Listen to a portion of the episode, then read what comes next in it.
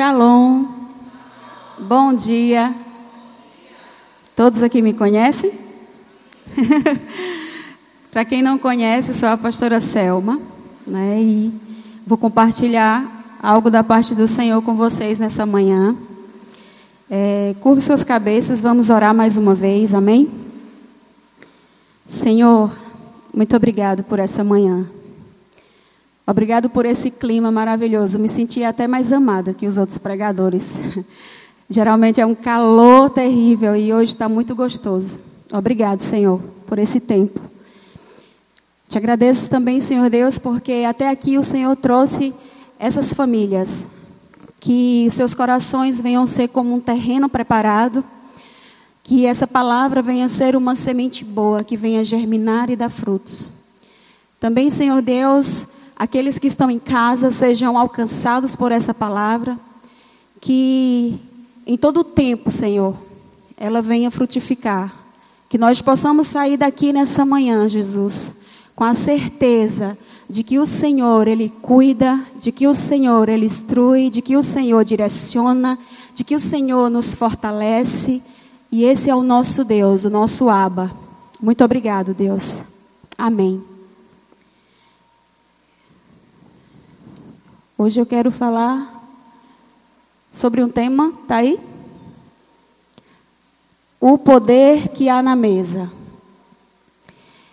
Eu fui ministrada com essa palavra, o Senhor ministrou meu coração há uns anos atrás. Eu acho que há uns quatro anos atrás, mais ou menos. E eu preparei ela para ministrar quatro anos atrás. Só que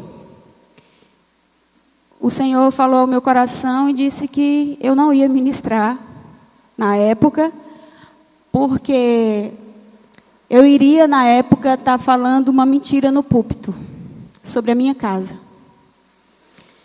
Na época havia algo acontecendo dentro do meu lar e eu quero compartilhar com vocês. Isso eu compartilhei na época com as meninas do PG, na época a gente sentou. Era algo que eu até tipo, não comentava, não falava, porque eu guardava, eu tinha vergonha, porque a gente às vezes quer aparentar a família perfeita, a família que não tem problemas, a família, sabe, uau. E aí eu tinha isso comigo. E aí eu guardava esse segredo, né? O segredo.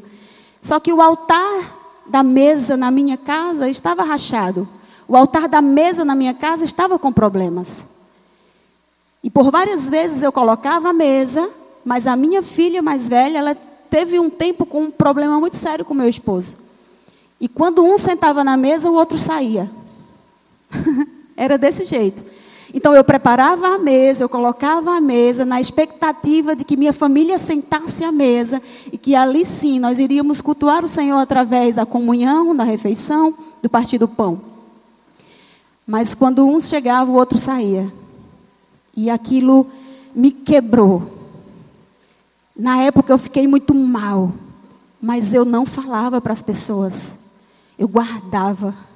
Porque afinal de contas eu queria passar a imagem da família perfeita, que não tem problemas. Que esse é o nosso problema. Nós estamos com problema, mas nós não procuramos a liderança para falar, nós não procuramos os líderes para sentar à mesa e para expor o nosso coração, para expor verdadeiramente aquilo que está acontecendo conosco. Então, e eu orava, e eu chorava, e eu clamava, até que o Senhor disse assim: Você tem líder, você tem pastor. Então eu entrei em contato com meus pastores, falei com a pastora Carol, estou precisando de ajuda. Isso depois que eu expus o problema para as meninas que eu acompanho na mesa do PG. Eu disse: eu preciso confessar algo aqui para vocês. E eu abri meu coração, expus a minha casa, expus o meu problema. Gente, parecia que eu tinha tirado uma tonelada de cima de mim naquele momento. E pedi ajuda, eu disse: me ajuda em oração. E nós oramos e, e amém. Então procurei meus pastores, preciso de vocês. Faça isso, irmão. Faça isso. Se há qualquer problema a ser resolvido, não guarde. Não viva uma vida fingida, porque era isso que eu orava. Senhor, eu não quero viver de aparências. Senhor, eu não quero uma família de aparências, famílias, como o pessoal fala, né? Propaganda de margarina, bonitinho, mas quando a gente entra em casa não é nada daquilo que a gente aparenta. Eu não quero isso, eu não quero viver uma mentira, eu não quero aparências, eu quero a tua verdade sobre a minha casa, eu quero a tua verdade sobre a minha mesa. Eu quero pregar o que eu vivo, eu quero falar o que eu vivo, Deus. Eu não quero ser hipócrita. Por isso que eu não subi para pregar sobre isso na época. E tenha certeza, irmãos, que os líderes dessa casa e os pastores, quando eles sobem aqui para falar sobre algo, é porque eles têm respaldo, e eles têm vida e eles vivem aquilo. Porque nós somos da mesa, nós somos íntimos uns dos outros e a gente conhece o coração um do outro aqui nessa casa. Então eu fui para a mesa com os meus pastores, expus o problema, conversamos, fizemos a mesa da, da resolução, para resolver o problema, e o Senhor veio sobre o meu lar, sobre a minha casa.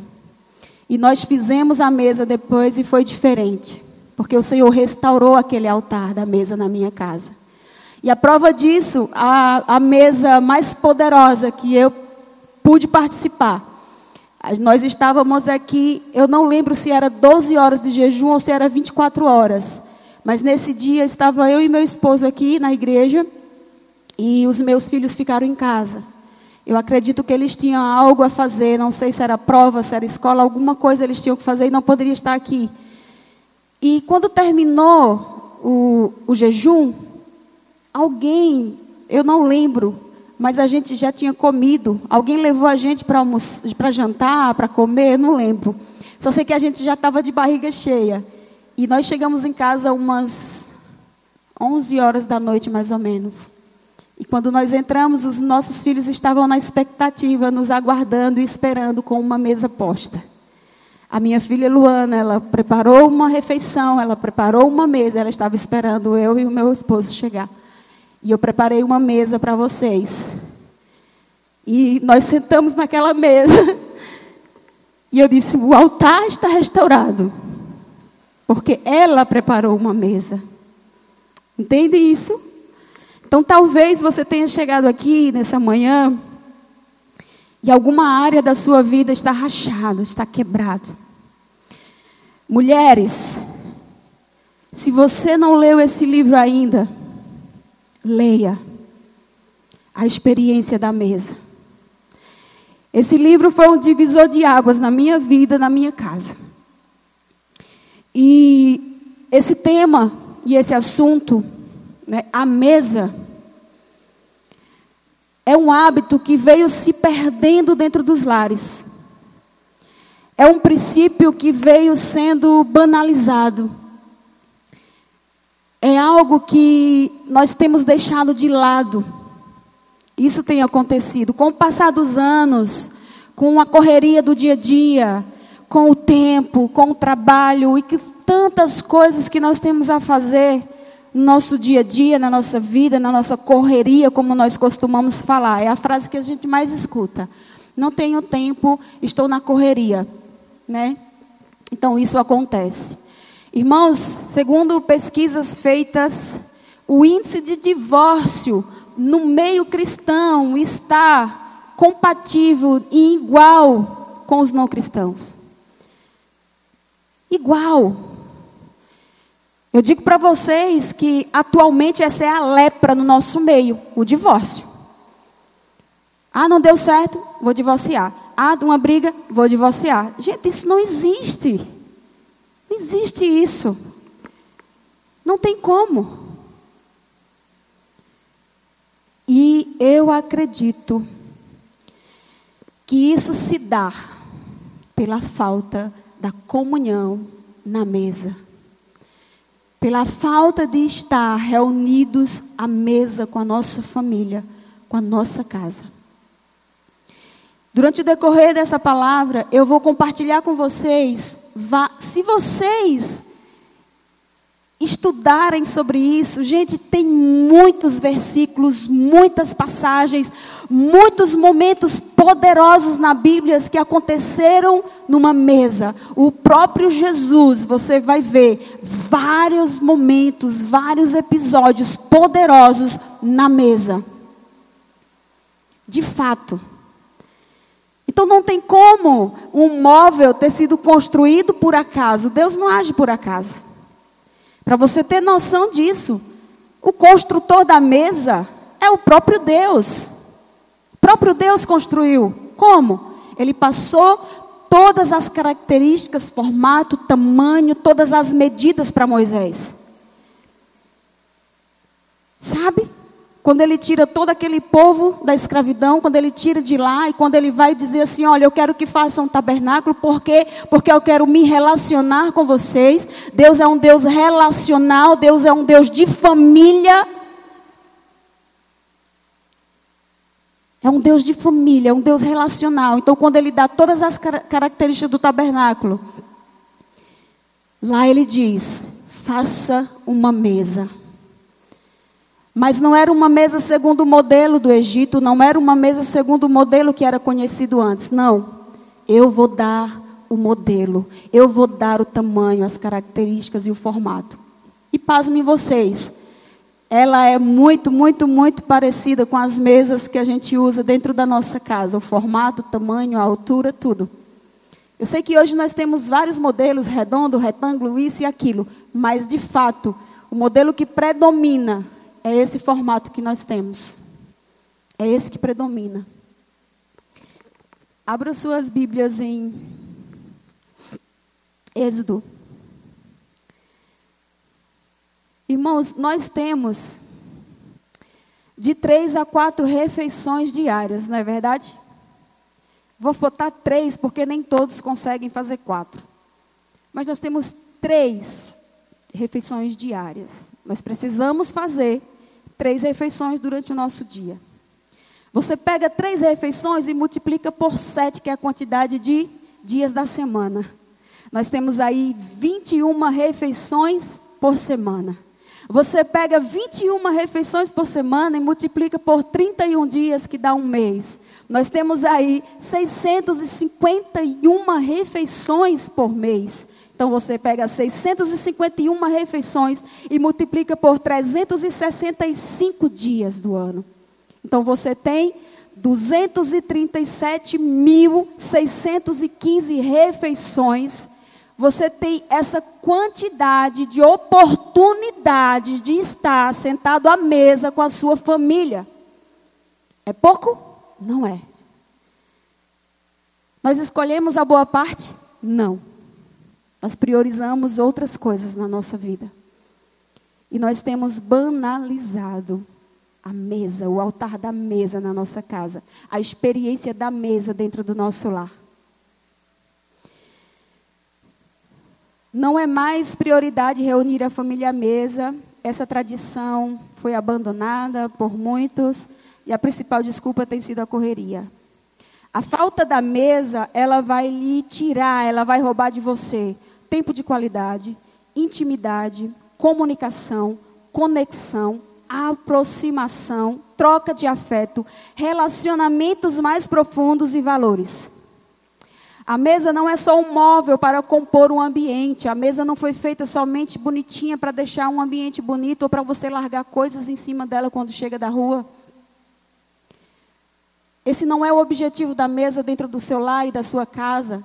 Eu percebo muito quando os casais eles estão noivos e vão casar, eles priorizam todas as outras coisas. Prioriza o quarto, a cama, é, as coisas da cozinha, o fogão, por exemplo. Mas a mesa, ela não é a prioridade assim, de você pensar. A primeira coisa que eu vou comprar vai ser a minha mesa. Profeticamente falando. Por quê? Porque essa mesa, através dela, não adianta ter a panela cozinhando lá na mesa no, no fogão se na mesa não tiver o cônjuge e a sua família para sentar nela.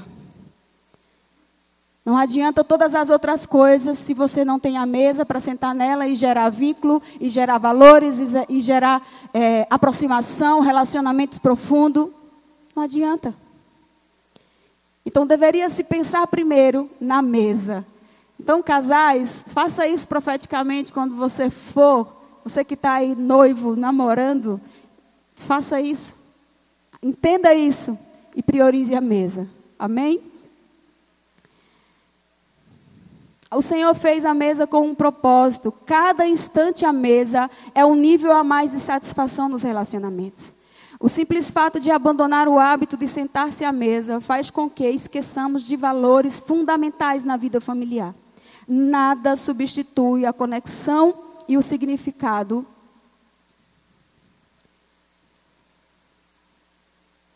criados ao comermos à mesa. Eu quero ler só um trechinho aqui desse livro com relação a essa parte de conexão, só para as mulheres ficarem doidas para comprar esse livro. Gente, eu não estou fazendo propaganda, não estou ganhando nada com isso não, tá? É porque realmente edifica a sua vida. Essa escritora aqui é David Titus. É, eu não sabia, mas eu tomei conhecimento que em dezembro ela faleceu, ela foi recolhida pelo Senhor.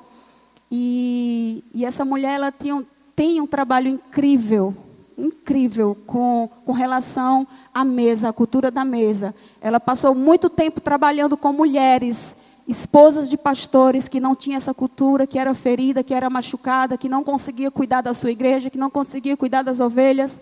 E ela trazia essas mulheres para a mesa e ela gerava cura através da mesa nessas mulheres. Ela restaurava a dignidade a personalidade, ela restaurava a mulher de Deus que estava ali naquelas mulheres que elas não sabiam. Então, diz assim uma parte do livro.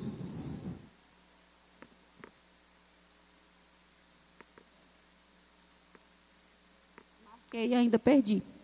O excesso de atividades é uma raposinha que estraga vagarosamente a vinha da conexão emocional da família. Os aspectos essenciais do coração humano: aprendizagem, vínculo e relacionamento que proporcionam segurança e sentido, parecem estar diretamente ligados à refeição familiar.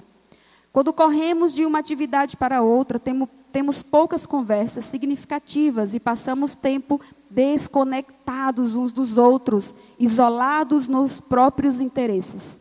Isso pode ser prejudicial por dois motivos. Primeiro, tendemos a nos desconectar emocionalmente porque ficamos menos tempo juntos. Segundo, o isolamento leva a menos diálogos positivos e menos toque de afirmação. Duas das principais conexões humanas.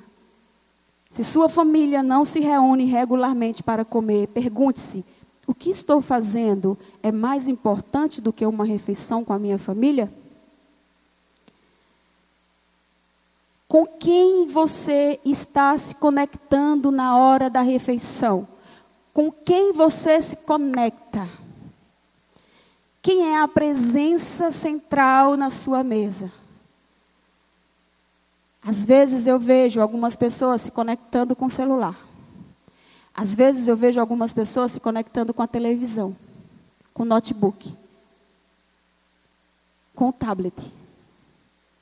Essa tem sido a conexão atual nas mesas. Pais, pelo amor de Deus, não deixa o seu filho na hora da refeição conectado a um celular, num desenho animado. Não tire isso do seu filho de se conectar ao pão da presença que é Jesus Cristo sobre a nossa mesa. É sobre isso a mesa, é sobre o pão da presença estar nela. Quem representa esse pão da presença na mesa sou eu e você que carrega o Cristo dentro de nós. O pão da presença estava dentro do tabernáculo, em cima da mesa. O vinho estava em cima da mesa, dentro do tabernáculo. Mas hoje, esse pão da presença está diretamente na sua mesa. E esse vinho, esse sangue que foi derramado, está ali sobre você. Entende que desde o início tudo se conecta, tudo é intencional. O tabernáculo, a mesa com os pães, com o vinho incrível a conexão é que antes de ser entregue para ser crucificado, qual é a última coisa que Jesus faz? Uma mesa. Sim, ele se reúne à mesa. E ali ele expõe o que iria acontecer através desses elementos. Não se conecte à TV. Se você tem a televisão em frente à sua mesa de jantar, ei, Tira ela de lá, está errado. Está errado. Tira ela de frente da tua, da tua mesa. Se você tem o hábito de sentar o teu filho e não dedicar, não se conectar com ele, eu sei que é trabalhoso, dá trabalho mesmo. A criança não quer comer, a criança trava a boca e pererei, você tem que brincar, e você tem que fazer isso, formatozinho na comida de bichinho, pererei, parará. Sim, dá trabalho mesmo. É o seu papel. É o seu encargo. Mas é mais fácil e mais rápido eu colocar o meu filho de frente de um tablet, de frente de um celular e deixar ele conectado ali com qualquer outra coisa que ele está assistindo e não permitir que ele se conecte comigo e com Cristo. Criar vínculo, criar relacionamento profundo, criar memórias no meu filho que ele nunca vai esquecer. Ei, a mesa, ela cria memórias que você nunca vai esquecer, sejam elas boas ou ruins sejam boas ou ruins. Isso quem vai definir quais são as memórias são as pessoas que estão sobre essa mesa. Na mesa está o pão da presença, na mesa tem olho no olho, na mesa não existe desigualdade. Na mesa há igualdade. Na mesa todos comem do que está sobre ela. Não existe isso de eu lhe convidar, você está na minha mesa e eu dizer, isso daqui você não come, isso aqui é só para fulano. Não. Na mesa todos são iguais. Na mesa todos estão próximos. Na mesa eu consigo olhar para a cara de todos que estão sentados nela. Mesmo que esteja com raiva, mas está lá sentado. Está lá, olho no olho. Sentado à mesa. Vocês já perceberam que a cadeirinha de alimentação da criança é da mesma altura da mesa para poder ficar igual comigo e com você?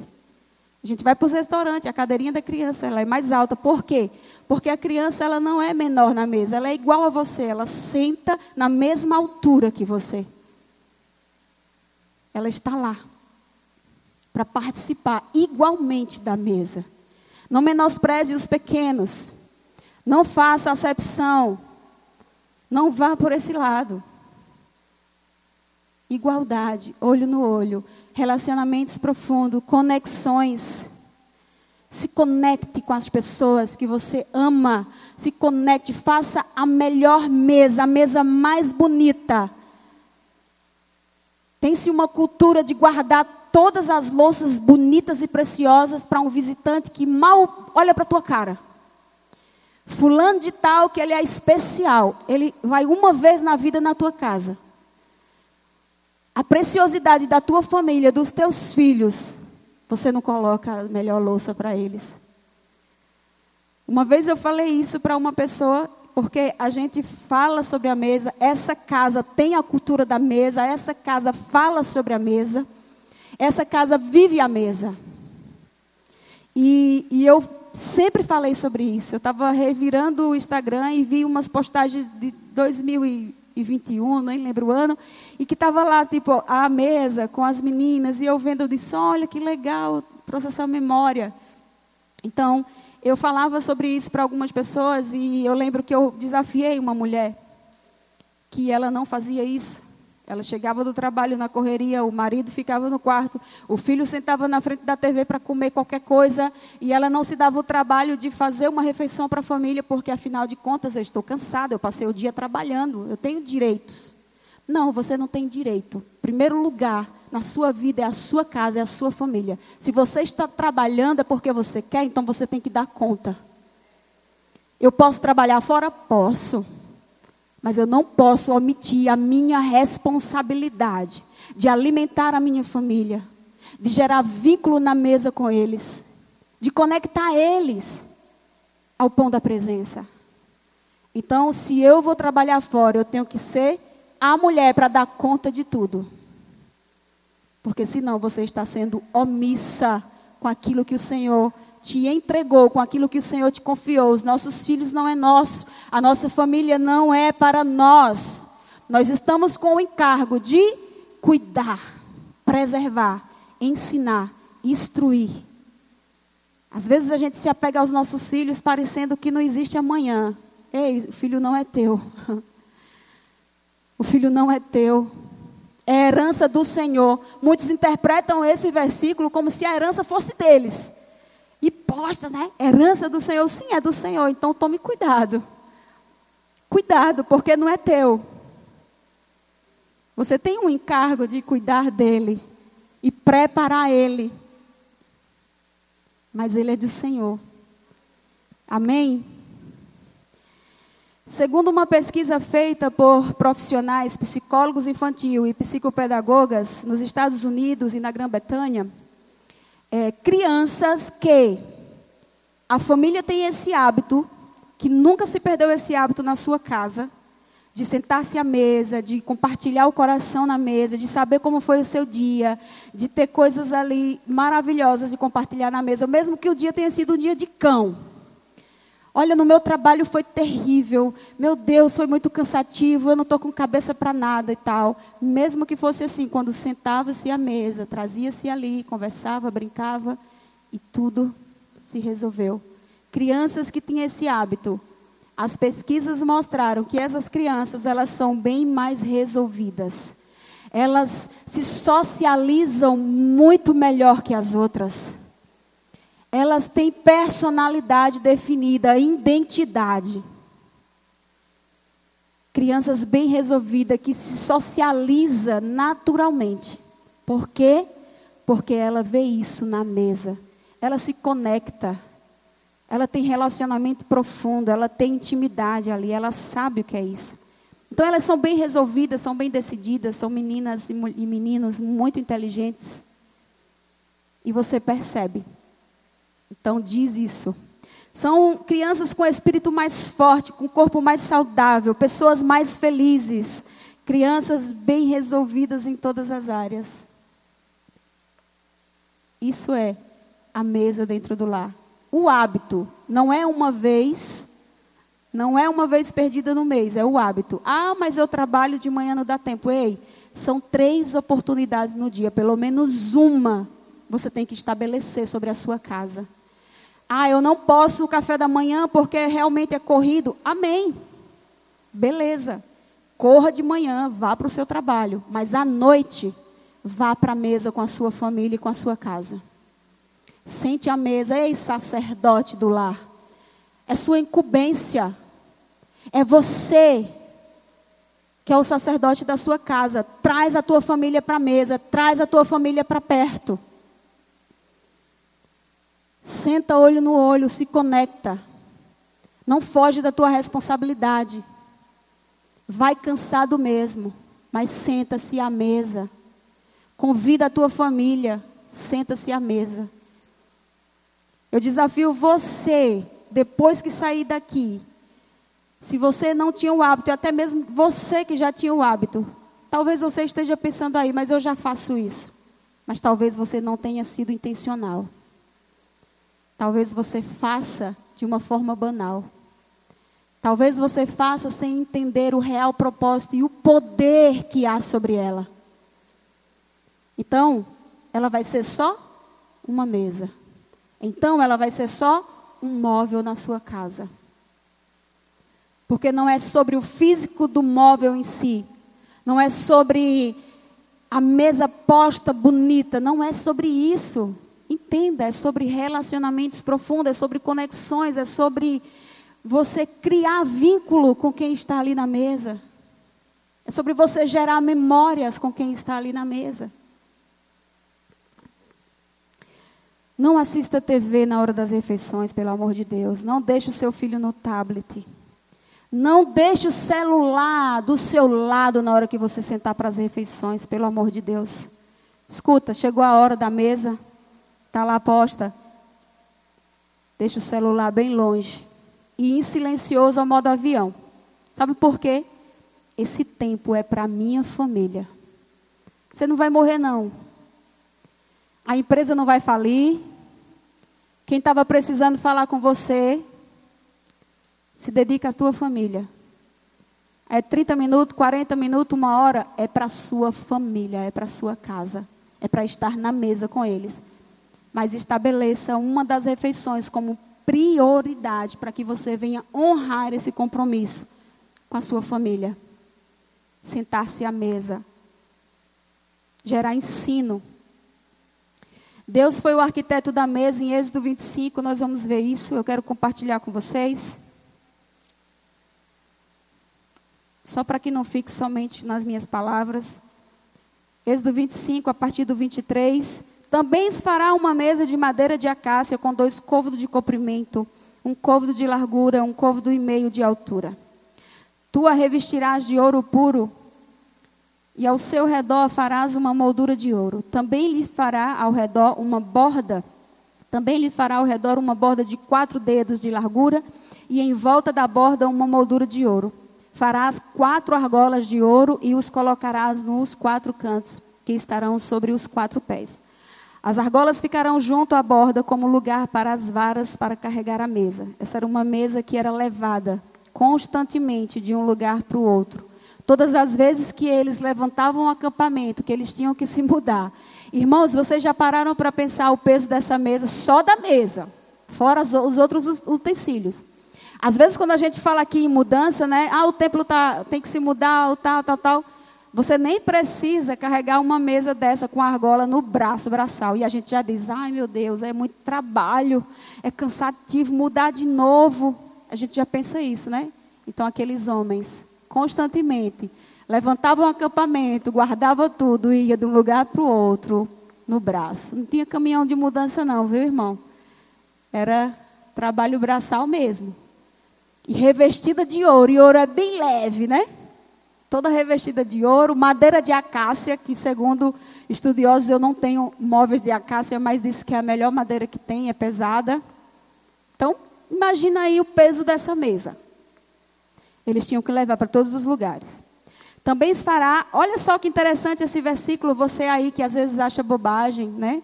As pessoas querem colocar prato, taça, jarra bonita. Então ele faz assim, ó, também fará seus pratos, suas colheres, seus jarros e suas tigelas, com as quais oferecerão as libações.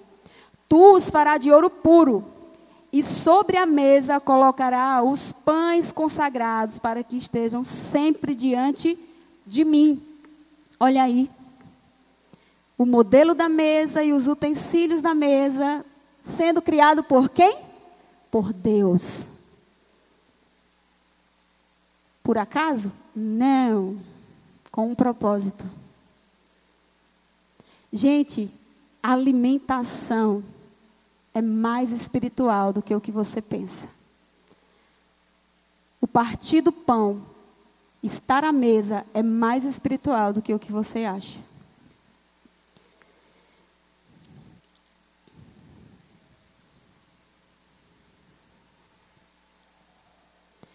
Mas agora Deus estava dando para Moisés o padrão da mesa que ele queria, o modelo da mesa. Ele projetou tudo para um propósito: o pão da presença. Como eu já falei, hoje o pão da presença senta-se à mesa com a gente. Jesus é o pão da presença. em João 6,51 diz: Eu sou o pão vivo que desceu do céu. Ele mesmo diz, não só aqui, mas diz: Eu sou o pão vivo que desceu do céu. Jesus é o pão vivo que desceu do céu. Ele é esse pão. O pão da presença. O próprio Jesus também tem vários momentos impactantes que aconteceram na mesa.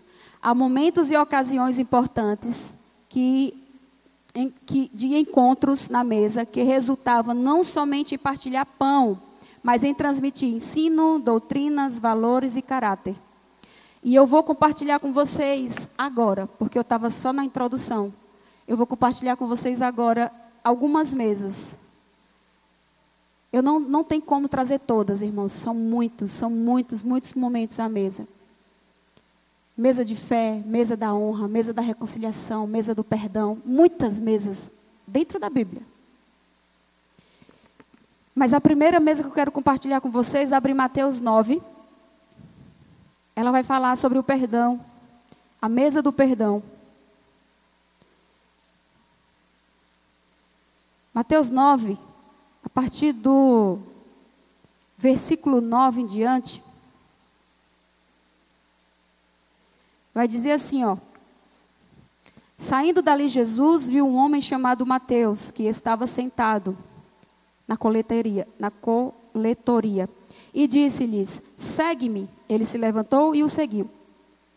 Entrando Jesus, estando Jesus à mesa na casa de Mateus, chegaram muitos publicanos e pecadores e se sentaram à mesa juntamente com Jesus e seus discípulos.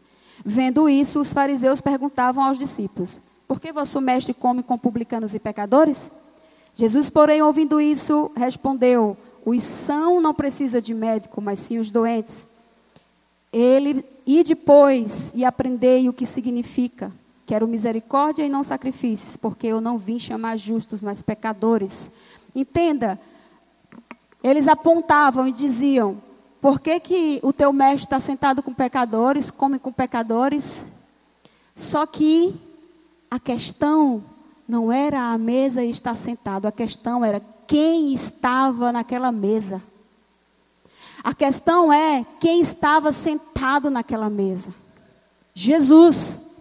E mesa que Jesus está presente ali a cura, perdão, restauração, restituição, transformação, conversão. Então não é sobre a mesa, é sobre quem está sentada nela. E quem estava ali era Jesus. E ele diz: Eu vim foi para esses mesmo, porque mesa que Jesus senta, algo acontece. Então, quais são as mesas que você está sentando? Quem está sentado nessa mesa com você?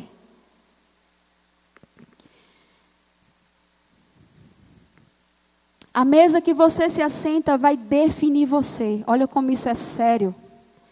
A mesa que você se assenta vai definir quem você vai se tornar. E aí chega muitas pessoas, né? A igreja está enorme. Aqui acontece várias mesas, várias situações. Eu não sei se eu falei isso. É porque é uma coisa minha. Eu, eu costumo observar. Eu sou muito observadora. E eu sempre observo as pessoas que chegam. E aí, por a gente já ter uma caminhada aqui, a gente sabe identificar cada mesa de vocês. Cada mesa. Então, eu percebo, hum, fulano gostou daquela mesa, já definiu ela. E se ela permanecer naquela mesa, é a identidade dela. É a identidade dela. Pode perceber. Às vezes a pessoa sentou em uma mesa de confronto, de conserto, mas ela não quer aquela mesa. Porque ela quer alguém que passe a mão na cabeça, que concorde com ela. Ah, meu irmão. Aí eu sei quais são as mesas que é desse jeito. Aí ela está lá. Ela ama estar naquela mesa. Aqui é o meu lugar. Né? E ela é aquilo. Pronto. E a gente convida, né? Eu vim para essa mesa aqui do concerto. Ei, ei, tô, tô aqui, ó. Vem para essa mesa aqui, né? Para gente te limpar. Vem para aqui para a mesa do perdão. Ei, ei, tô aqui. Vem para a mesa da confissão aqui, ó. Não, eu não quero ir para essa mesa, não. Aqui tá bom, aqui tá confortável. Todo mundo concorda com o que eu falo. Eu sou o cara nessa mesa, né? O falastrão, o tamo junto, que nem Pedro. Pedro era o falastrão da turma. Jesus, eu estou contigo. Se for necessário, eu até morro. Olha, Pedro, Pedro. Tem o falastrão. O que quer chegar chamando atenção e ganhar todo mundo com isso. Mas na hora do vamos ver, como Pedro, nega uma, duas, três vezes. Na hora de te trair, é o primeiro a virar as costas. Ei, o amigão da mesa, que gosta da piada, que é o tal, que é o cara, é o primeiro a virar as costas para você. Não se engane, não. Não se engane. Existe uma mesa que não, não vai aparecer literalmente o nome mesa, mas se fala em refeição à mesa, amém? Quem já leu a passagem de Zaqueu? Zaqueu, baixinho. Eu imagino até que ele era um anão. É sério. Porque não fala não, mas fala de baixa estatura. Então, acho que era. Que existe não hoje, então devia existir naquele tempo também.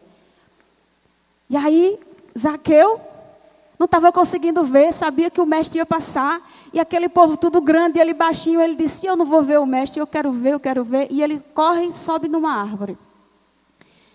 E quando Jesus vai passando, Jesus vê aquele pecador, aquele cobrador de impostos, que talvez tenha metido a mão no monte de dinheiro das pessoas, tenha defraudado. E aí Jesus olha para ele, e o que é que Jesus diz? Zaqueu, desce, eu vou jantar contigo hoje. Ele poderia resolver o problema ali com Zaqueu naquele momento, ele não precisaria ir para uma mesa, sentar, jantar. Mas há problemas e há coisas que é necessário estar na mesa para ser resolvido. Não vai ser correndo aqui depois do culto numa conversa. Não vai ser lá fora na hora que termina o culto que você vai resolver só por alto, raso. Não. Você tem que sentar à mesa, abrir teu coração, expor o teu problema para ser resolvido. E naquele dia, aquela mesa eu chamo a mesa da salvação. Porque houve salvação naquela casa. Houve salvação não só para Zaqueu, mas para sua família. Uma mesa que houve salvação e restituição. Porque ele disse: Ei, Jesus, se eu defraudei alguém, eu vou restituir. E se eu tomei de alguém, eu vou devolver. Olha o poder daquela mesa, mas quem estava nela? Jesus. Então a questão não é sobre a mesa, a questão é quem está nela. Então quando você vê alguém sentado numa mesa, você passou, sei lá, em qualquer lugar, em um restaurante, aí viu o pastor Ítalo, ouviu o Gabriel, ouviu eu numa mesa, e aí você sabe a conduta das pessoas. Não é sobre eles, é sobre quem está na mesa. Eu tenho identidade. Os pastores têm identidade. Quem conhece o coração vai dizer: estão tentando ganhar aquela vida, estão ministrando no coração deles. É assim. Agora, quem não conhece o coração, quem não é conectado a nós, quem não tem relacionamento profundo, sabe o que é que vai dizer? O pastor Gabriel sentado com aquele povo do mesmo jeito, os fariseus. Do mesmo jeito. Fulano com fulano. Ei, a questão não é sobre os outros que está na mesa. É sobre você. Quem é você na mesa? Quem é você nessas mesas que você faz parte, nessas mesas que você tem sentado, se assentado? Quem é você? E eu passeando sobre a Bíblia, estudando sobre isso, eu lembrei de um episódio quando o meu genro foi em casa para pedir a mão da Luana. Foi aonde? Na mesa. Assim quando o servo de Abraão vai procurar uma esposa para Jacó, para Isaac. Ei, o momento foi na mesa porque fala de um jantar. Talvez não tenha sido a mesa nesse mesmo formato que foi dado no tabernáculo, mas foi numa mesa. Na hora de uma refeição, o servo diz: Não, eu não vou comer enquanto eu não expor esse problema, eu preciso resolver isso. E fala toda a história e fala que veio buscar uma esposa para Isaac na mesa. E eu associava com esse momento que estava lá. E eu lembro que o pastor Fabiano, o pai do Igor, ele achou tudo muito diferente, muito estranho. Ele estava esperando um gabinete pastoral, com aquela formalidade, com aquele negócio assim, sabe? Aí ele ficou olhando assim, a mesa posta, os lugares ali expostos, esperando eles. Convidei meus pastores, pastores de jovens. E ele ficou sem entender, olhando. Depois rolou toda a conversa, todas as perguntas, né? Mas aí, acaba. Qual é a intenção mesmo, tal? Enfim, né? Três pontinhos. e ali pronto, foi acertado algo, foi acertado um compromisso. Conexões. E aí depois que passou esse período, o momento da reunião, eu lembro que o pastor Fabiano falou assim, cara, eu achei muito estranho isso aqui, muito diferente, nunca vi isso. Eu estava esperando vocês me receber num gabinete pastoral, numa coisa assim mais formal e tal. Eu disse: não, aqui a gente resolve essas coisas é na mesa mesmo. É aqui, ó, comendo, brincando, rindo, e as coisas sérias vai vindo, e a gente vai falando e conserto. Resolve aqui. E foi assim que aconteceu, né? Então, aquela mesa de Zaqueu, você pode chamar uma mesa de salvação. Ele disse: Ei, desce aí. Que eu vou jantar contigo hoje. Eu quero sentar à mesa com você. Eu quero ouvir a tua história. Sabe, tudo aquilo que o povo fala sobre você, eu quero ouvir da sua boca. Bora? E aí sim. A mesa que gera morte. Eita. Abram em Mateus 14, 6. Essa mesa é terrível. Mateus 14, 6. Diz assim, ó.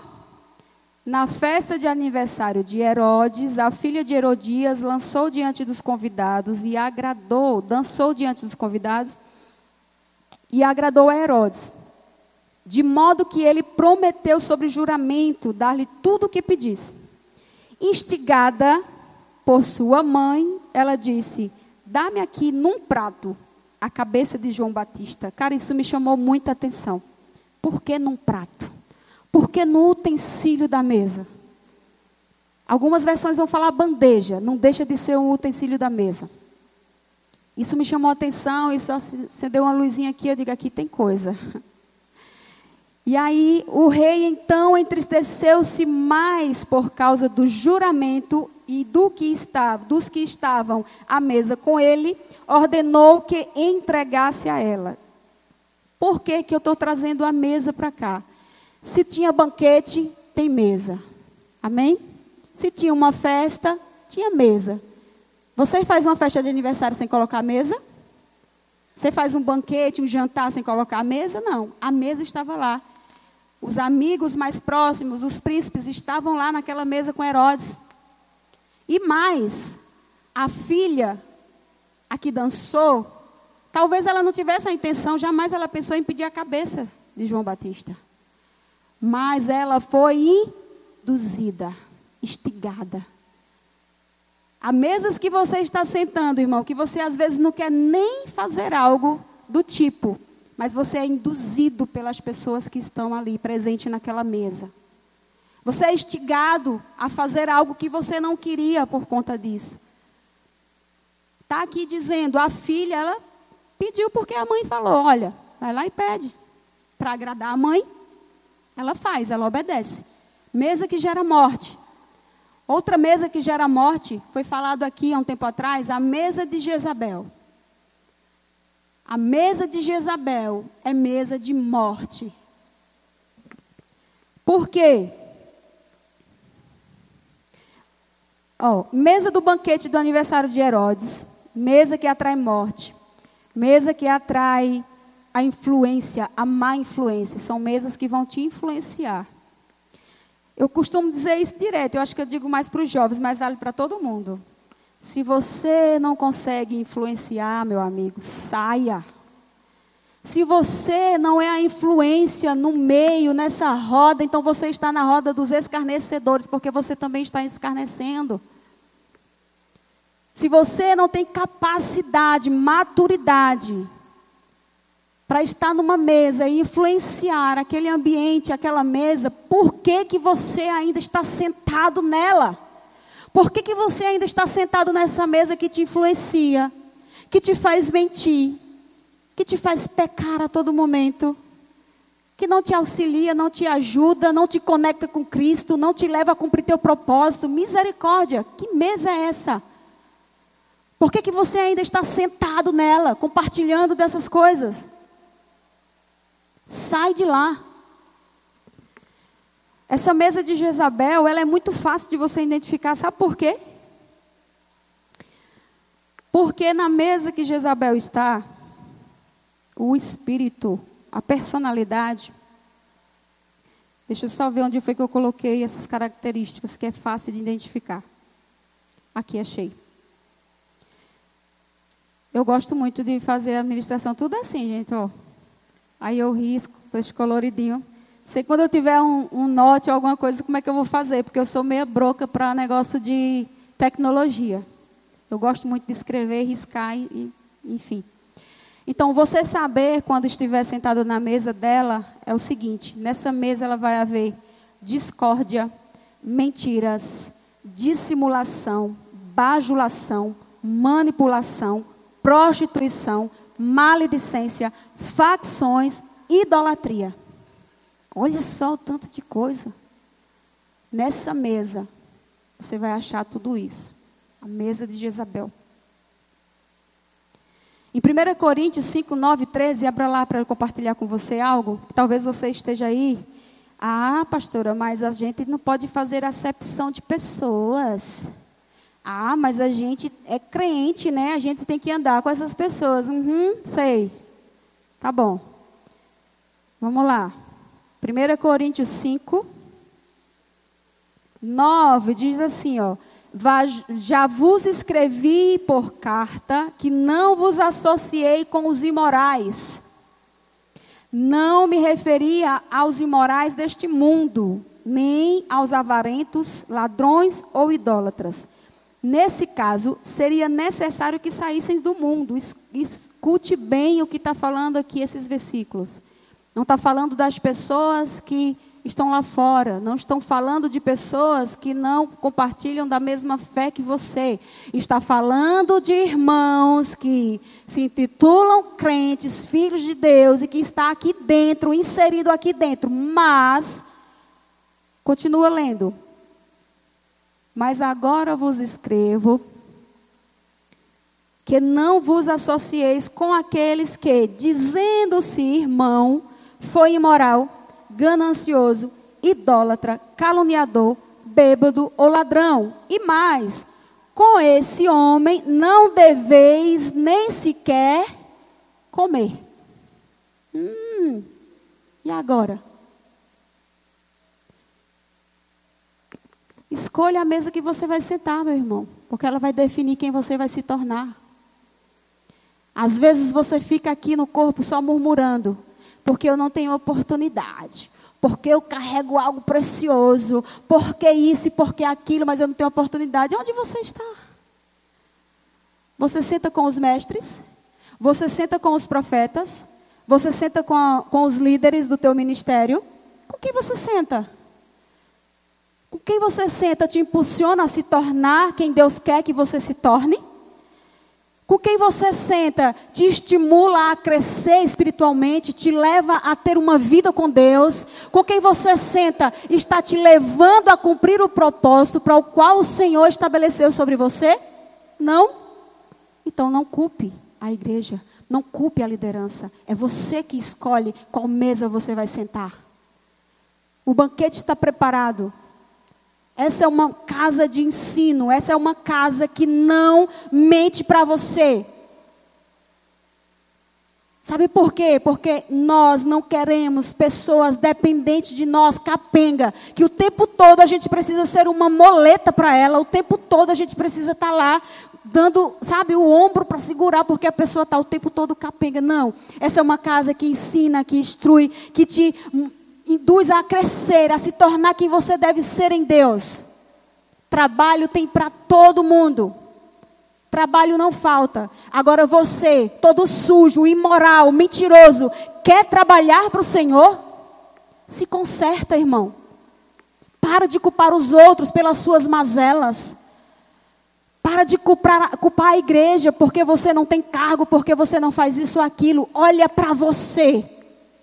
Se autoexamine, veja quais são as mesas que você senta, veja o que é que você faz, com quem você anda.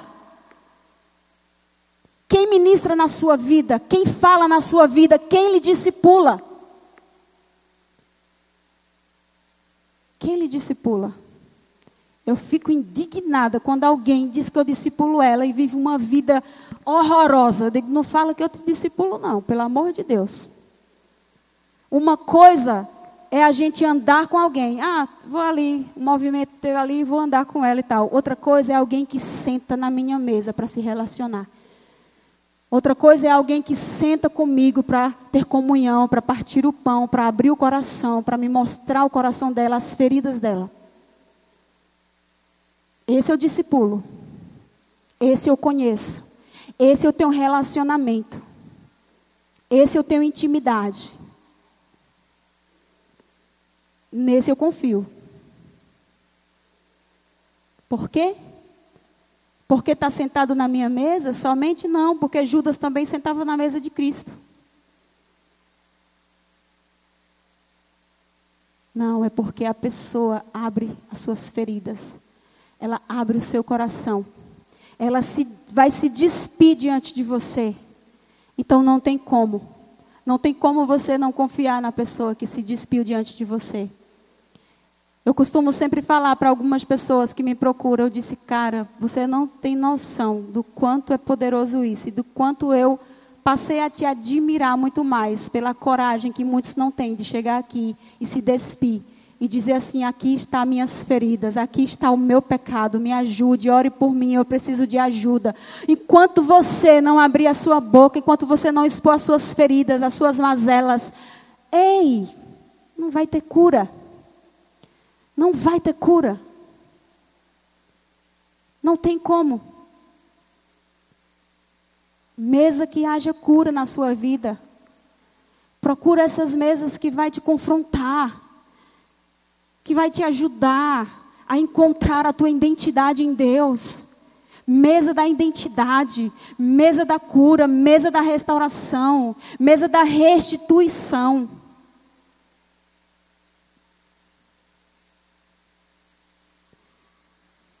Amém? Existem outras mesas que são as mesas dos cambistas. Essa mesa Jesus virou. Ele cirou. E eu tenho visto atualmente no nosso meio tantos cambistas que está dando nojo. Tantos mercadores no meio gospel. Se intitula cantores gospels, pregador gospel, seja lá o que for gospel, mas não é cristão. Pode ser evangélico, mas não é cristão. Não tem Cristo, não carrega Cristo, não vive Cristo. Então ele realmente ele é um evangelho, ele é um evangélico. Simpatiza do evangelho, vi, vive uma vida fingida, toca, canta e até prega mas não é um cristão. Mercadores, cambistas, muitas mesas de cambista que negociam o corpo de Cristo, que negociam o pão vivo, que negociam a palavra, que negociam e querem colocar preço em algo que não se compra. Ei, ser humano nenhum tem capacidade de comprar Cristo. Quem já se viu? Não tem. Não tem como. E querem colocar preço nisso. Querem vender o Cristo crucificado. Gente, isso é de, de se indignar. Se você olha aí, se você não tem indignação no seu coração, então eu digo que você que está com problema. Tem alguma coisa errada com você. Porque eles tentam vender o nosso Cristo a todo tempo. O pão da presença não é para ser comprado. Ou você tem, ou você carrega, ou você não tem. Porque você não tem capacidade de comprá-lo. Não tem como. Não negocie seu ministério. Não negocie sua unção. Não negocie seu propósito. Não negocie. Não se venda. Não coloque preço no que você carrega, nos dons que o Senhor te deu. O Senhor te deu. Ele colocou, ele confiou esse dom a você. Ele confiou uma obra, um ministério em suas mãos.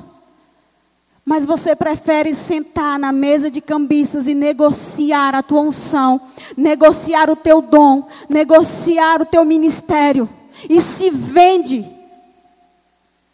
Não faça isso. Não participe dessas mesas, porque, como Tamires Garcia diz, na, na, mesa, diante de uma mesa, ou Jesus vira ela, ou ele se senta. Então, qual é a mesa que você está sentando? Jesus vira ela ou ele senta nela? Quais são as mesas que você tem feito parte? Você influencia nela ou você é influenciado? Quais são as mesas que você tem sentado, irmão? Pelo amor de Deus. Há poder sobre a mesa, e da mesma forma que tem poder para te moldar, para te transformar, tem poder também para te influenciar. Tem maledicência, tem divisões, tem fofoca, tem mentiras, tem calúnia. Tudo isso numa mesa. Quais são as mesas que você tem sentado? As mesas dos cambistas que estão negociando o Evangelho, estão vendendo Jesus, o Cordeiro, estão vendendo o que não pode ser comprado por nós, estão vendendo o pão da presença. Existem mesas que a internet está oferecendo aí afora e você tem se lambuzado nelas. Existem mesas que a internet está colocando diante de você, que é prazerosa, você escolhe o alimento que você vai comer. Não é como hoje que você nem sabia que ia ser desse jeito. Poxa, eu vim para aqui hoje, mas eu não, não escolhi essa palavra. Você escolheu que eu viesse pregar isso? Não. Ah, mas se eu for no Google, eu vou escolher o que eu quero comer hoje. Eu vou escolher a pregação que eu quero ouvir. Aí você coloca. Ah, não gostei desse banquete. Você muda. Até achar uma que você se agrade até achar uma que lhe sacia o ego, a alma, o orgulho. É desse jeito, eu não estou mentindo. Os banquetes que a internet está colocando diante de você. Os cambistas estão lá, negociando a presença. Oh, Jesus, tem misericórdia dessa geração, Senhor. Tem misericórdia de nós, Deus. Ajuda-nos. Ajuda-nos a permanecer nessa verdade que é a tua palavra, Deus. Ajuda-nos a ser luz nessa cidade e aonde nós chegarmos, aonde nós acessarmos, Senhor. Ajuda-nos a permanecer íntegros, retos e puros, de mãos limpas, Deus. Não nos deixa se corromper, não nos deixa se vender. Ajuda-nos a ter uma mesa onde o Senhor tem prazer em sentar aonde Ele está. Oh, Jesus. Tem pessoas aqui nessa manhã que precisam urgentemente se desconectar de algumas mesas. Que precisam urgentemente correr, sair das mesas que têm feito parte. Fique atento. Perceba. O Senhor está falando com você. Saiba discernir, saiba aceitar. O pai, ele repreende o filho que ama, ele vem mesmo assim. Se o Senhor te deu essa oportunidade de estar aqui, ouvir essa palavra, ei, é porque ele te ama. E ele está dizendo: ei, filho, eu estou aqui, eu estou ministrando ao teu coração porque eu quero que você mude. Eu quero que você se transforme. Eu quero que você alcance a sua identidade em mim. Eu quero que se cumpra o propósito na sua vida.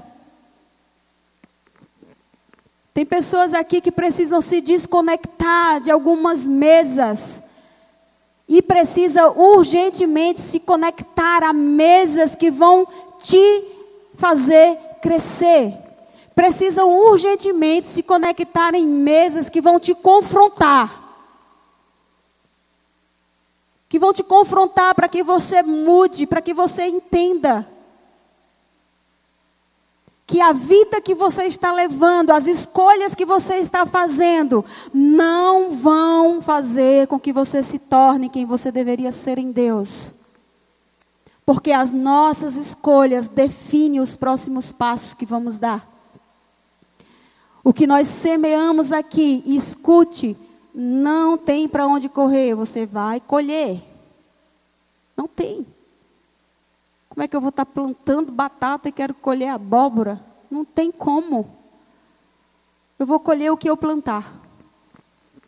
Então reveja nessa manhã o que você está fazendo da sua vida, quais são as mesas que você precisa se desconectar.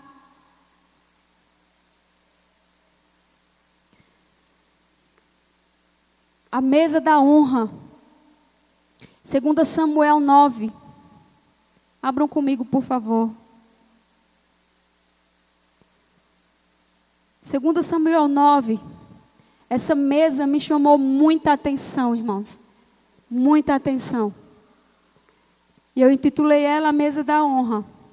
Então Davi disse: Não temas, porque certamente serei bondoso para contigo, por amor de Jonatas, teu pai e te restituirei, te restituirei todas as terras de Saul, teu pai. De Saul, teu pai. E tu sempre comerás a minha mesa. Então Mefibosete lhe fez reverência e disse: Quem é o teu servo para que atentares para um cão morto como eu? Então Davi chamou Ziba, servo de Saul, e lhe disse: Dei ao filho do teu senhor tudo o que pertencia a Saul e toda a sua família. Tu cultivarás a terra com teus filhos e servos e colherás dos frutos para que o filho de teu senhor tenha alimento para comer. Olha só que interessante, Davi diz: Eu vou restituir, eu vou dar de volta as terras que era do teu avô e você vai colocar seus servos para plantar, colher, para que não falte alimento para os seus filhos, para sua esposa, para os seus servos. Porém, ele diz assim, Davi enfatiza aqui, diz, mas você, Mefibosete, vai comer na minha mesa. Ele não vai voltar para lá, para casa, para comer junto com vocês, ele vai comer na minha mesa. Ziba respondeu ao rei: Tudo quanto o rei, meu senhor, mandar, o teu servo fazer, lhe será feito. O rei disse, e de novo ele enfatiza: E Mefibosete comerá a minha mesa como um dos filhos do rei. Mefibosete tinha um filho pequeno chamado Mica, e todos quantos moravam na casa de Ziba eram servos de Mefibosete. Mefibosete passou a morar em Jerusalém, por isso sempre comia à mesa do rei. Ele era aleijado de ambos os pés. Quem não conhece a história, depois leia que é interessante. Né? Mefibosete, filho de Jonatas, neto de, do rei Saul na época. E diante de uma derrota, houve reboliço, os filhos de, de Saul morreram, né? foram mortos, Saul foi morto. E aí a, a ama que cuidava de, de Mefibosete disse: agora vão vir atrás do filho dele, de, de Jonatas, porque era assim naquela época. Não deixavam vestígios, não deixavam ninguém vivo. Destruía tudo.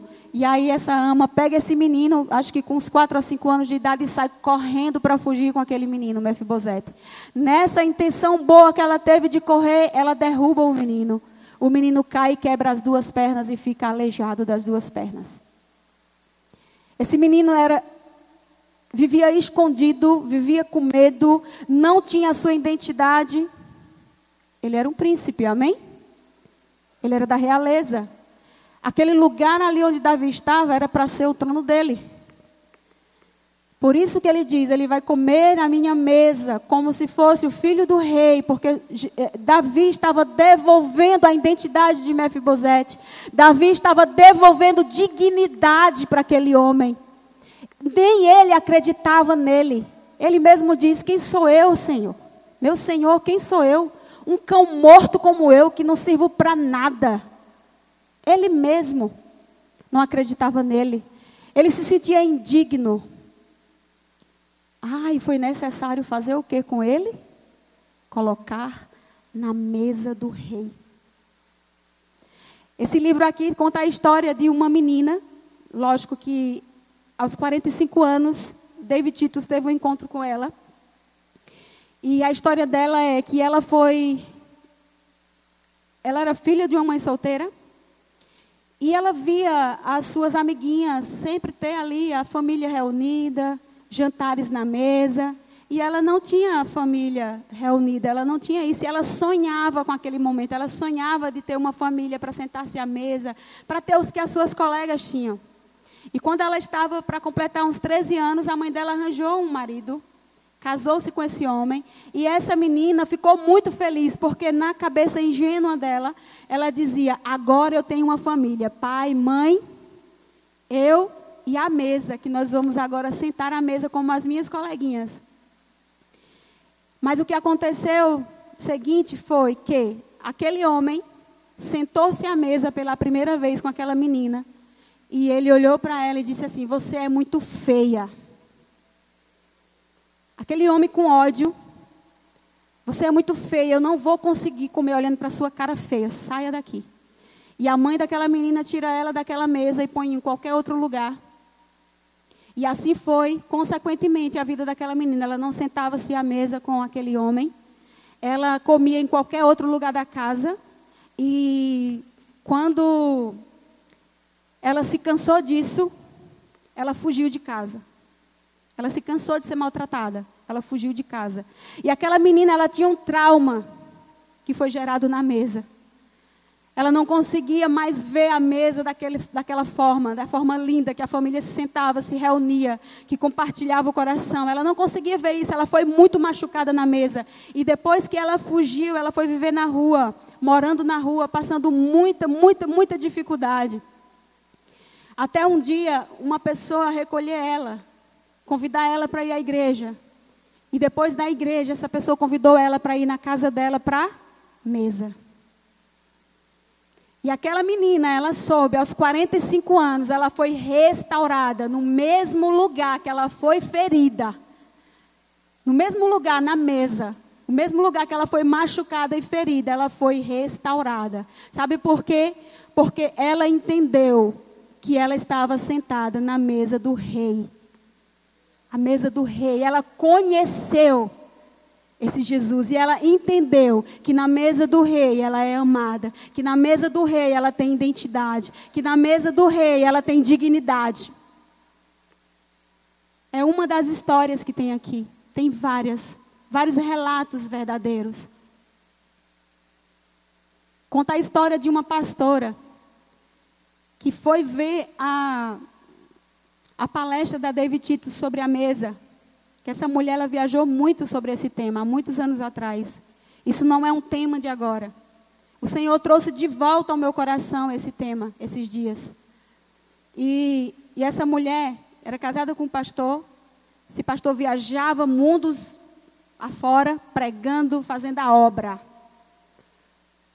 Mas não tinha tempo para sua família, não sentava à mesa. E quando estava na cidade, ele iria resolver qualquer outro problema qualquer coisa, mas ele não tinha tempo de sentar-se à mesa com sua família. O que aconteceu? Divórcio. Ele trocou a sua família por uma mais nova e foi viver a vida dele. E aquela mulher estava assistindo aquela palestra e ela chegou no final para David Tito e disse assim: Olha, pastora, eu, sou, eu fui divorciada, fui casada com um pastor, me divorciei dele. E hoje eu estou casada com outro pastor. Mas eu nunca tinha me atentado que o problema que houve no meu primeiro casamento na minha casa era a falta da mesa dentro do meu lar. E você abriu a minha mente e os meus olhos para algo que estava diante de mim e eu nunca tinha percebido porque está acontecendo novamente com o segundo casamento. Mas eu vou consertar isso. Eu vou começar a priorizar a mesa e o momento na mesa com minha família e trazer essa cultura para dentro do meu lar. E assim ela deve ter feito, né? porque só foi um relato no livro. Mas a mesa que te feriu, ou a mesa que você faz parte, que você se magoou, o que gerou algum trauma em você. Irmãos, eu tinha um trauma que foi gerado na mesa. E eu nunca tinha lembrado disso. Eu fui lembrar quando eu estava preparando a palavra. Eu odiava sopa. Odiava de coração, mas não era porque tinha verdura. E eu lembrei que aconteceu um episódio na mesa. Eu era pequena, acho que eu tinha uns seis anos. Quando eu tinha seis anos, tem uma época da minha vida que eu não falo muito, né? Eu não gosto muito de falar, não é porque me machuca nem nada disso, não. É porque eu acredito que o testemunho de Deus na minha vida é melhor do que eu estar tá falando das mazelas e muitas tragédias que aconteceu. Então eu falo de Cristo. Não vou falar do meu passado nem da minha vida, só se for necessário. Mas esse foi só um episódiozinho que aconteceu. E a minha família é muito grande, sete filhos, um atrás do outro, pequenininho, dificuldades, né, financeira e tal. E aí a minha mãe, na ingenuidade dela, achando que estava fazendo bem para mim, ela praticamente tipo que me deu para uma família, aos seis anos de idade. E essa pessoa disse que ia cuidar, que eu ia estudar, que não sei o quê, muitas promessas. Não foi nada disso, irmão, foi um inferno na terra. E uma das coisas que aconteceu foi na hora. Eu, gente, eu não sabia o que era sopa. Tu sabia, Naída, o que era sopa? Mãe nunca tinha feito sopa na vida. Pra gente. Então eu não sabia, era, uma, era algo novo, era algo diferente. Então, uma criança, que eu era uma criança, o que, é que uma criança normal ia fazer? Rejeitar. Não conhece? Provei um pouquinho, não gostei, falei, não quero não. Ah, meu Deus, para que, que eu falei isso? Gente, essa mulher me forçou a tomar essa sopa, mas não foi forçar assim, enfia na, não, foi no tabefe mesmo. E eu enguiava aquela verdura, eu enguiava aquela, botava para fora, eu vomitava e ela forçando, me batendo, você vai tomar. Pronto, depois daquele dia, eu não sabia por que, que eu odiava tanto sopa. Agora eu amo sopa hoje, eu sou curada. Eu faço sopa, né? Todo mundo gosta da minha sopa, mas antes não. Eu odiava sopa e eu não sabia que era por causa disso, mas eu fui lembrar desse trauma que foi gerado na mesa. Então, às vezes, você tem um trauma que foi gerado na mesa, uma memória que você estava até esquecido, mas que o Senhor traga a sua memória nessa manhã para que gere cura. Amém? Então, foi isso que aconteceu comigo. Há traumas que precisam ser curados na nossa vida, né? O Senhor, ele, ele está à porta e bate, como ele diz lá em Apocalipse. Ele está à porta batendo a todo tempo. E aí ele diz: Se você abrir a porta, e se você deixar eu entrar, sentar na sua mesa, eu comerei contigo e tu comerás comigo. O Senhor está a todo tempo batendo a porta, mas Ele não vai invadir, Ele não vai entrar sem ser convidado, Ele não vai sentar na sua mesa sem ser bem-vindo, Ele não invade espaço. Ele não é assim. Convide ele. Convide ele para estar na sua mesa. Convide ele para fazer parte da refeição na sua casa. Faça isso. Existe uma mesa, a mesa da identidade, era a mesa que existe lá em João 12, era a mesa que Marta só servia. E Maria estava aos pés de Jesus, derramando o nardo estava lavando os pés, a mesa da intimidade. Maria tinha intimidade. Por duas vezes fala-se na Bíblia. Em uma, Maria estava aos pés ouvindo os ensinamentos de Jesus. Em outro momento, novamente da mesa, Marta continuava servindo e Maria estava derramando um gueto sobre os pés de Jesus enxugando com os cabelos, mesa da intimidade, as mesas que você senta, você tem intimidade? Você conhece o coração? As mesas que você senta definem quem você é. Quem come na mesa do rei não quer provar mais de outra mesa. Quem senta na mesa do rei não vai querer sentar em outras mesas. Quem senta em mesa que Jesus está presente não vai querer sentar em outras mesas. Não consegue. Por isso que Davi dizia: Mefibosete, vai comer comigo à mesa, na mesa do rei, como se fosse o meu filho. Faça uma mesa bonita e convide alguém para ela. Apresente Cristo através da mesa. Seja esse Cristo sobre uma mesa. Revele Cristo através da mesa. Seja intencional. Faça com propósito. Mesmo que seja dentro da sua casa. Mesmo que seja só você e o seu filho naquele momento, não deixe, não banalize, não ache que não é importante, não espere somente a noite para estar todos juntos. está eu e o meu filho somente. Eu vou preparar uma mesa para nós dois. Faça isso. Está cansado? Faça cansado mesmo. Porque é o Senhor que renova as nossas forças, não é você. Então você de deixar de fazer algo não vai te renovar as forças. Porque isso vem do Senhor. Se coloca à disposição dele. Se coloca neste lugar para cumprir o propósito de uma mãe, de formar vínculo, de nutrir o teu filho, de nutrir a tua casa. Dá direção para tua família, sacerdote. Direciona toda ela para a mesa, dá direção, dá limites. Tira o tablet da mão dos meninos. Dá limite para o teu filho. Tira ele de frente do computador e dos jogos na hora de se conectar com as pessoas. Coloca limites, estabelece regras e horários. Isso faz parte para que o seu filho se torne saudável, responsável, para que ele socialize de uma forma madura, segura, sem dúvidas. Para que ele não ande indeciso, sem saber qual é a sua identidade, sem saber quem ele é no mundo.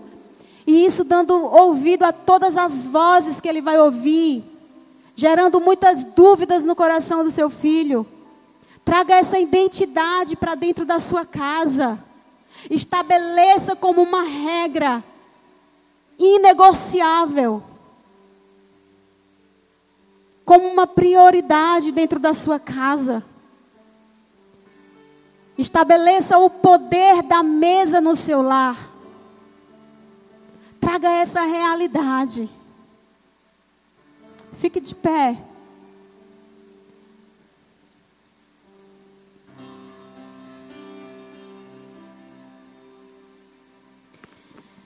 Enquanto eu preparava essa ministração, o Senhor me deu uma canção. Feche os teus olhos. Não foi nada ensaiado, eu escrevi já rápido. Acredito que os meninos não vão tocar, mas eu quero declarar isso para você. E ela diz assim: Eu ouvi uma batida na porta. Eu ouvi sua voz dizendo assim: Filha, estou aqui. Abra a porta para mim. Se você abrir, eu vou entrar se você abrir, vou me assentar à mesa com você. Se você abrir, eu vou entrar. Se você abrir, vou me assentar à mesa com você.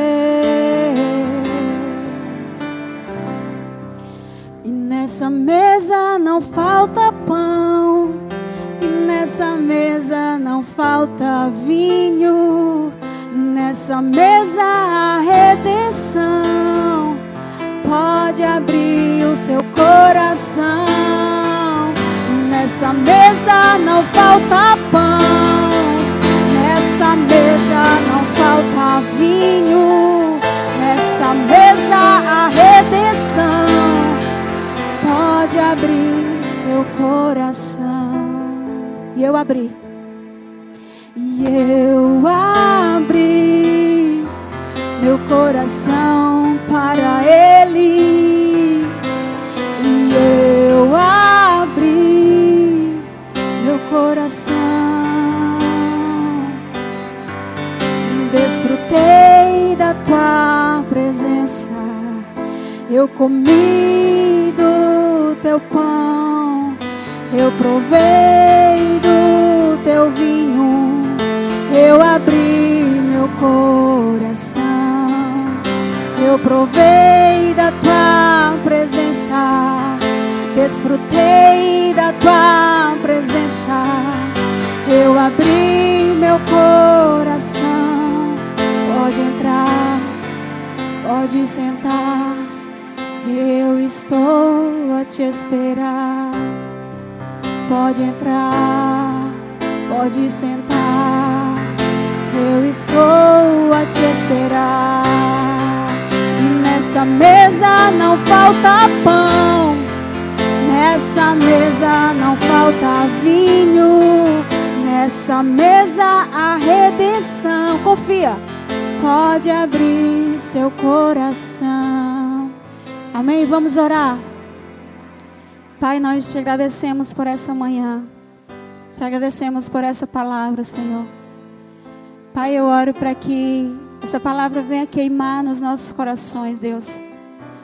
Que verdadeiramente nós não venhamos sair deste lugar da mesma forma que chegamos aqui, Jesus. Eu oro, Senhor Deus, para que a verdade que houve nessa palavra, Jesus, a verdade que o Senhor trouxe ao meu coração, venha ter penetrado e se conectado a cada pessoa que se encontra aqui neste lugar, Jesus. Que gere vida, que gere mudança que gere transformação, que gere cura e que o poder da mesa seja restaurado dentro dos lares, Pai. Em nome de Jesus. Amém. Amém. Será uma casa de bênção.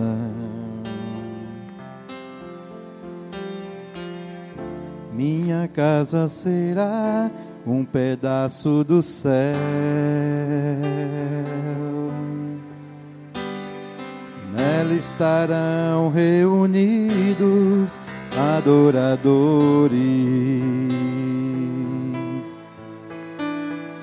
que só exaltam ao Deus verdadeiro e fiel.